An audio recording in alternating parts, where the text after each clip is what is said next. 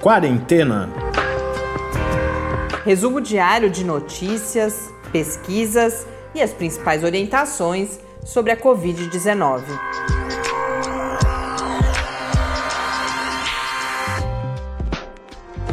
Quarentena, dia 253. Olá, começamos agora nosso duzentésimo, quinquagésimo terceiro encontro e também mais uma semana aqui no Quarentena. Eu sou Mariana Petson. E eu sou o Tarso Fabrício. Acho que podemos considerar hoje um bom dia, né, Tarso? Sim, sim, um ótimo dia.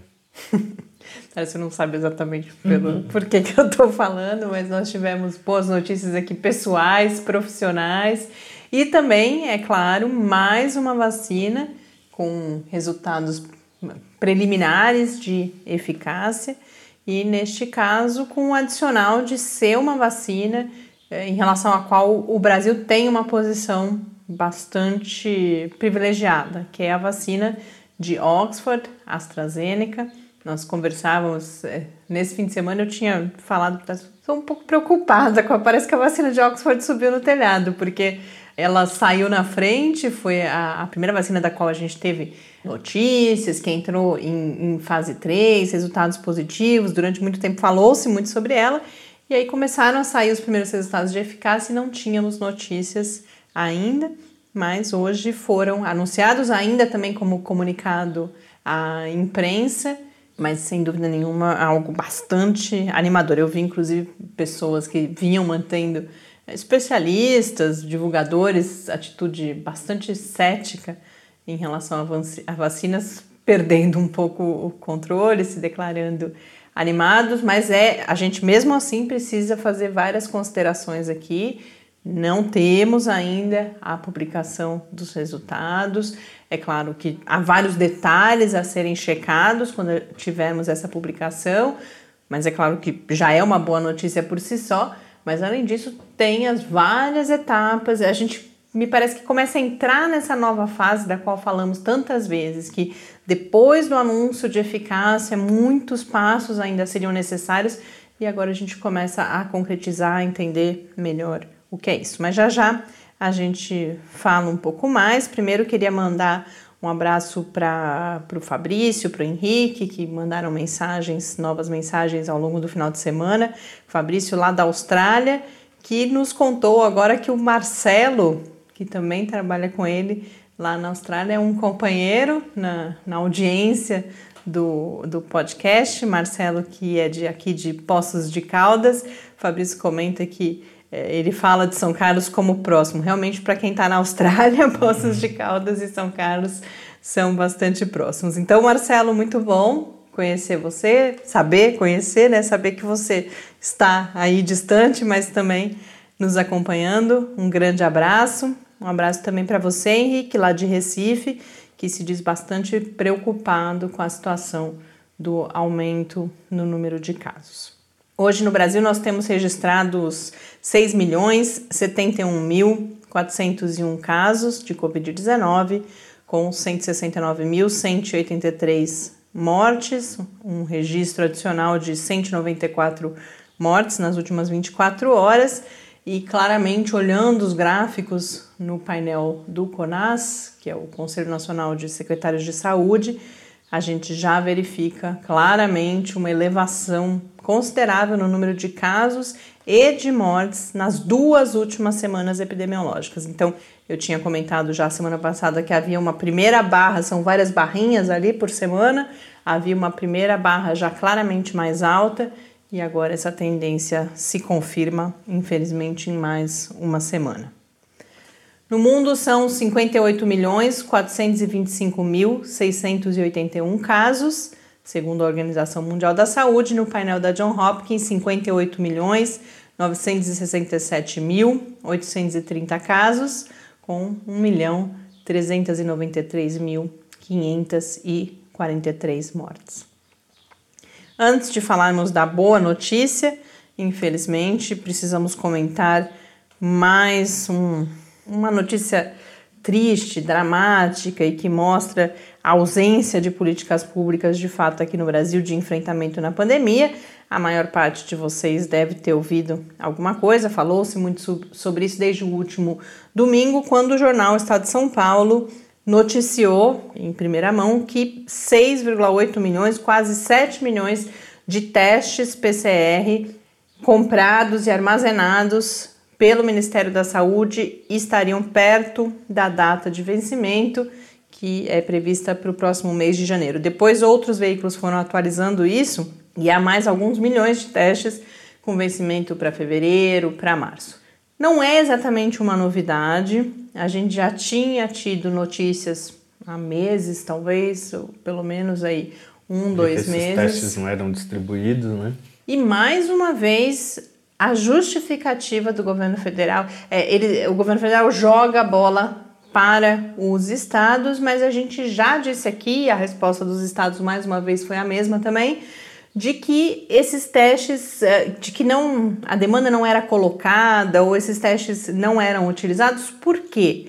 Porque justamente pela desorganização e pela falta de planejamento, uma série de outros insumos necessários, como por exemplo os swabs, que são aqueles cotonetes para coletar as amostras, e outros materiais mais simples que você precisa ter ali para coletar a amostra, não foram encaminhados. Então não adianta você ter só uma parte do teste, se você não tem esses insumos adicionais, você não consegue realizá-los. Então é realmente uh, dramática essa situação e o Ministério da Saúde agora diz também que a, a, previsão da companhia que produz esses testes vai realizar alguns estudos e, e solicitar à Anvisa um, que se estenda esse prazo.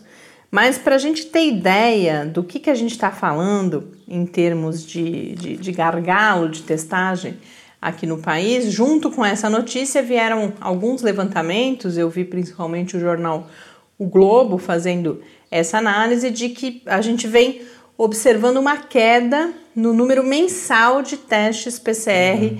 que Realizado. são realizados no país. Então, Uh, o governo tinha anunciado uma meta de realização de 24,6 milhões de testes ainda em 2020 e até outubro foram de fato, na rede pública, é claro, a gente está falando, foram realizados de fato 5 milhões. Então, notem, 5 milhões foram realizados ao longo de toda a pandemia até aqui e 6,8 estão armazenados e próximos à data de vencimento.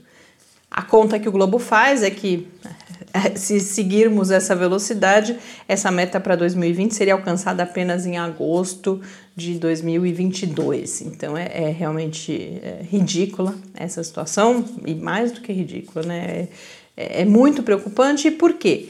Porque o professor Bernardino vem falando disso sempre. A testagem no Brasil é o que, e hoje vários especialistas faziam esse comentário nas matérias sobre essa questão dos testes. É uma testagem reativa a pessoa ela tem sintomas, é muito mais uma testagem diagnóstica. A pessoa ela tem sintomas, ela vai ao hospital e então ela é testada. E o que nós, porque também as pessoas falam, ah, mas está diminuindo o número de testes, podem pensar, né? Ou algum, algumas autoridades colocam, ah, está diminuindo o número de testes porque estão diminuindo os casos. Não, é nesse momento que você tem que testar. Se você tem a capacidade, você tem que testar mais, justamente para você poder finalmente fazer algo que nunca foi feito é aqui no Brasil. dos casos, né? O rastreamento e com isso a, a interrupção ou ao menos a diminuição da transmissão uhum. comunitária. Então, Tá tudo errado, a gente precisa de fato uh, comemorar e ter esperança em relação à vacina, porque por esse outro caminho, não gosto de dizer isso, o professor Bernardino também sempre chama atenção, a gente não pode desistir, a gente tem que continuar tentando,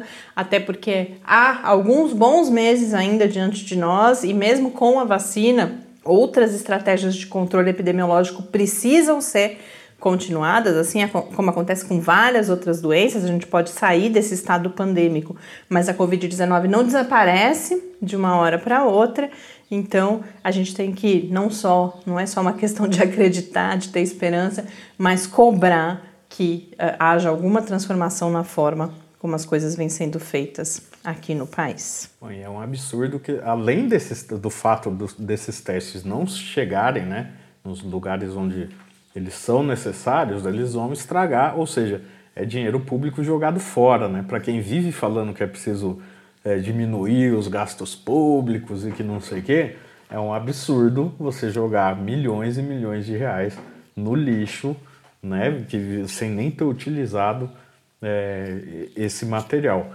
E quem vai ser responsabilizado por isso, né? Para mim isso é um absurdo, é algo que tem que ser responsabilizado como improbidade, né, administrativa. E parece que tudo vira fumaça, né?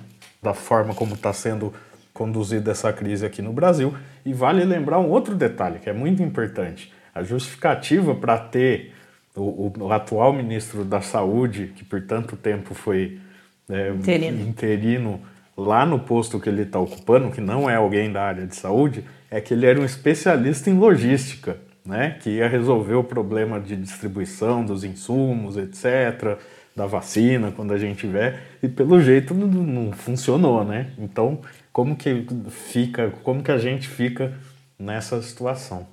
Vamos então agora uh, falar das boas notícias. O anúncio, como eu coloquei hoje pela manhã, pela Universidade de Oxford e pela companhia AstraZeneca, da análise interina de eficácia da chamada vacina de Oxford. Foram 131 casos, então, mais uma vez, um número semelhante. Lembrando que a gente já teve esses anúncios feitos pela Pfizer e pela Moderna, também é, a, a, vacina, uma das vacinas é, russas, né, a Sputnik V, que aparentemente é a mais avançada, também já falou em eficácia. Todas elas mais ou menos com a vacina russa menos, mas a da Pfizer e da Moderna mais ou menos é, esse número de casos, aí um pouco acima dos uh, 100 casos. E agora a vacina de Oxford, embora a gente possa ver nas notícias falar-se em 70,4% de eficácia, é, ela é um pouco mais complicada de entender porque o que inclusive intriga, eu vi declarações dos próprios responsáveis pela vacina e pelos estudos, o que é intrigante, a gente teve dois protocolos de vacinação. Um, em um deles as pessoas receberam meia dose na primeira aplicação e depois a dose padrão 30 dias depois. No outro protocolo foram duas doses padrão, duas doses inteiras, com o mesmo intervalo de 30 dias. Acontece que as pessoas que receberam meia dose na primeira aplicação, nesse estudo, é, é, tudo parte do mesmo estudo, né? Mas considerando os dados desse protocolo, chegou-se a 90% de eficácia, que é um valor mais próximo daqueles já anunciados para Pfizer e para Moderna, por exemplo. Mas naquele grupo de pessoas que receberam duas doses padrão, foi essa eficácia foi de 62%. Então, por isso que o, o pesquisador eu vi falando em, em ficar intrigado, porque é uma quantidade menor de vacina que acabou gerando um resultado muito Melhor. superior. Então, 70,4% é na combinação desses dois protocolos. Agora, ah, essa pergunta deve ser respondida, inclusive é preciso investigar por que, que há essa diferença, mas isso gerou um certo ânimo também. E por quê? Porque com uma quantidade menor do produto, da vacina, seria possível vacinar, as contas que se faz, até 30% mais pessoas. É claro que, como em todos os outros casos, a gente precisa agora aguardar a publicação dos resultados. A Universidade de Oxford já declarou que está preparando.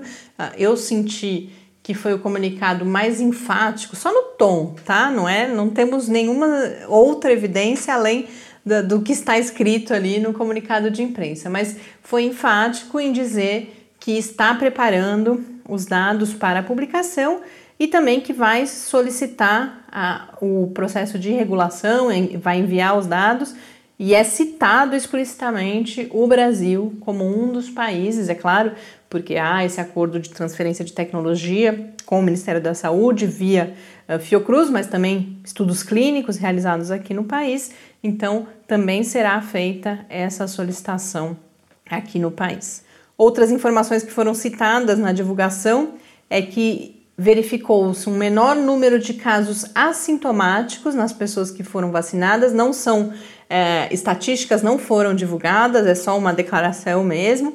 Isso poderia contribuir, a interpretação é de que isso poderia contribuir para um controle na transmissão também, porque a gente sabe que os casos assintomáticos têm uma participação importante na transmissão comunitária.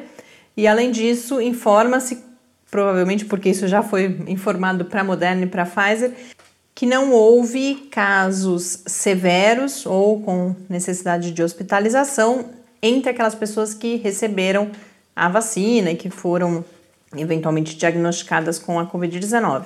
Mas uh, eu, ao menos, não vi, no comunicado oficial não está, e em algumas das notícias que eu chequei, quantos casos houve no grupo controle. Porque para você saber se a vacina faz diferença, você precisa ter uma diferença estatística, que tenha um significado estatístico entre os dois grupos. Então, a gente precisa seguir aguardando de fato a publicação. Eu imagino que isso deva acontecer relativamente rápido.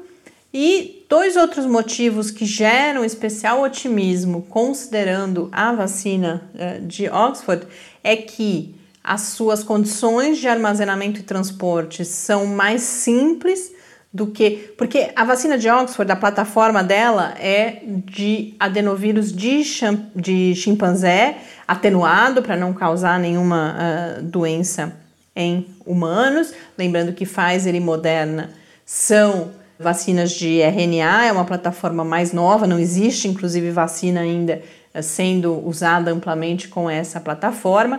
A vacina russa, que é a outra que fez esse tipo de anúncio, também é de adenovírus, mas aí de adenovírus humanos. E essa plataforma exige, portanto, uma temperatura de cerca de 2 a 8 graus Celsius. Então, Lembrando que as de RNA falavam assim menos 70 graus Celsius, embora, é claro, se busca alternativas para por menos horas ali você poder usar caixa de gelo, coisas desse tipo. Mas uma outra vantagem é que a produção, nesse caso, é mais escalável. Basta a gente ver o acordo que foi feito aqui com a Fiocruz, em que a Fiocruz adquirirá as primeiras doses, mas junto nesse acordo vem uma transferência de tecnologia para que já no primeiro semestre do ano que vem a Fiocruz esteja primeiro produzindo é, recebendo ainda o chamado ingrediente farmacêutico ativo, mas produzindo o restante do processo aqui e, ao final do, do, do acordo, fazendo tudo aqui no Brasil. Então, sem dúvida nenhuma, é uma notícia para se comemorar. Agora é curioso que as ações da, da AstraZeneca, ao contrário das da Pfizer e da Moderna, quando foram feitos os anúncios, caíram. Pouco, mas caíram. E por que isso? Provavelmente por causa desse número aí de 70%. É, mas tem uma coisa que já estavam. Já, já tem muita gente cantando bola, essa bola nas redes, que a, a, as vacinas da Pfizer e da Moderna elas são mais interessantes para os investidores, porque elas são muito caras. Muito mais caras. Elas né? dependem dessa questão da refrigeração, que vai ter que se investir muito dinheiro nisso. Então, para quem especula, esse seja, tipo análise de coisa é, econômica, é, muito, né? é muito melhor, o que é um problema, porque a gente sabe a influência que essas pessoas têm no discurso público, né? Então, daqui a pouco pode começar a aparecer várias narrativas de que ah, só, só as vacinas boas são a, a da, da, da, Moderna e da, e da Pfizer, e as outras não são tão boas assim, e na verdade é, é por um interesse econômico que essa narrativa vai sendo construída. Bom é esse conjunto de vacinas e que elas sejam, que a sua aplicação seja planejada de uma forma coordenada, não só aqui no país, em todo o mundo, para que nós tenhamos não só equidade nessa distribuição, mas também que as vacinas com as diferentes características possam ser aplicadas àqueles grupos populacionais para os quais elas são mais adequadas. Então vamos lembrar também quando a gente falava que não podia ser uma competição, é mais uma coisa que a gente vê se concretizar agora, felizmente com esses vários resultados de eficácia, ainda aguardando, claro, confirmação, e é aí que começa a valer toda essa questão justamente que não pode ser uma competição e que a gente não pode pensar, ah, eu quero uma, eu quero outra. A gente espera que haja de fato esse planejamento coordenado. E só para concluir, a Sinovac também, claro, diante de todos esses anúncios, disse que a expectativa é uh, que se atinja aqui no Brasil, no estudo brasileiro, tá? Lembrando, essa é a vacina que o estudo está sendo realizado pelo Instituto Butantan que se atinja o número de mínimo de infectados na primeira semana de dezembro, isso no Brasil. Para a China é esperado que esses resultados sejam atingidos até o final deste mês. Então, logo devemos ter também resultados de eficácia da Coronavac. E aí eu lembrei dela porque nós falávamos sobre a competição, o quão deletéria ela é, e mais, infelizmente, eu comecei com trapalhada. Trapalhada é um, é um adjetivo muito simpático para falar disso, né? Mas com trapalhada do Ministério da Saúde. E vamos fechar também, porque no domingo o Ministério anunciou é, a assinatura de cartas de intenção de, pra, para aquisição de vacinas. É claro que isso é algo muito preliminar, depende de, da aprovação pela Anvisa, dos resultados de eficácia, mas justamente foi feito esse anúncio da assinatura de cartas de intenção com cinco laboratórios.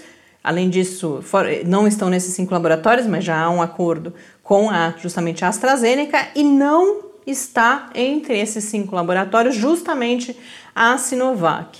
Então, claramente um anúncio que é muito mais nesse escopo dessa disputa com o governo do estado de São Paulo, porque não há porquê. A Anvisa já está, inclusive, a gente comentou no final da semana passada, já há técnicos da Anvisa na China para verificar não só uh, os produtores da Sinovac, mas também de insumos para a própria vacina da AstraZeneca. E aí o governo anuncia, o Ministério da Saúde, no caso, é, a assinatura dessas cartas de intenção. Isso é derivado de reuniões que foram realizadas ao longo da semana passada. Com três dessas vacinas que já têm resultados de eficácia anunciados, que são justamente Pfizer com 95%, Moderna com 94,5%, o, a Sputnik V do fundo russo com 92%, e as outras duas são a Janssen, que é a, a, a companhia que faz vacinas da Johnson Johnson, ainda sem resultados de eficácia anunciados, e a indiana Bará Biotech, que é para mim prazer, Mariana, é uma novidade, provavelmente devemos ouvir falar mais sobre ela a partir dos próximos dias ou semanas. Com isso, então, encerramos aí com, com otimismo, sem dúvida nenhuma, esse primeiro episódio da semana. A gente espera que Infelizmente, as notícias sobre a pandemia no Brasil não devem melhorar, não melhorarão certamente ao longo da semana, mas que a gente siga com boas notícias, por exemplo, em relação a todas essas vacinas que estão chegando nessa fase de finalização dos seus estudos. Uma boa semana para todos nós. Não, antes de você acabar, a gente não vai falar de morcego? Eu tava esperando os morcegos, vai eu ia, amanhã? Vai, porque já você acabou de me chamar a atenção que já estava ficando longo, então, mas tá tivemos novidades sobre a origem da Covid-19. Também resultados ainda não, não se animem demais, é algo bem preliminar, mas a gente fala dos morcegos amanhã. Então o Tess está sendo o representante dos ouvintes aqui Uh, defendendo os interesses de que, eu, que pra, ele fala, então agora amanhã eu tenho que garantir que falarei de morcegos. Combinado? Então, um grande abraço e até amanhã. Até amanhã. Fique em casa. Quarentena é uma realização do Laboratório Aberto de Interatividade para a Disseminação do Conhecimento Científico e Tecnológico, o LAB da UFSCar, e do Centro de Desenvolvimento de Materiais Funcionais, CDMF. E conta com o apoio da Fundação de Amparo à Pesquisa do Estado de São Paulo. Pauta, produção e apresentação: Mariana Pezzo e Tárcio Fabrício. Arte e design de Henrique Mateus. Desenvolvimento web: Eduardo Martins. Edição de áudio: Lucas Stefanuto. Apoio Fundação de Amparo à Pesquisa do Estado de São Paulo.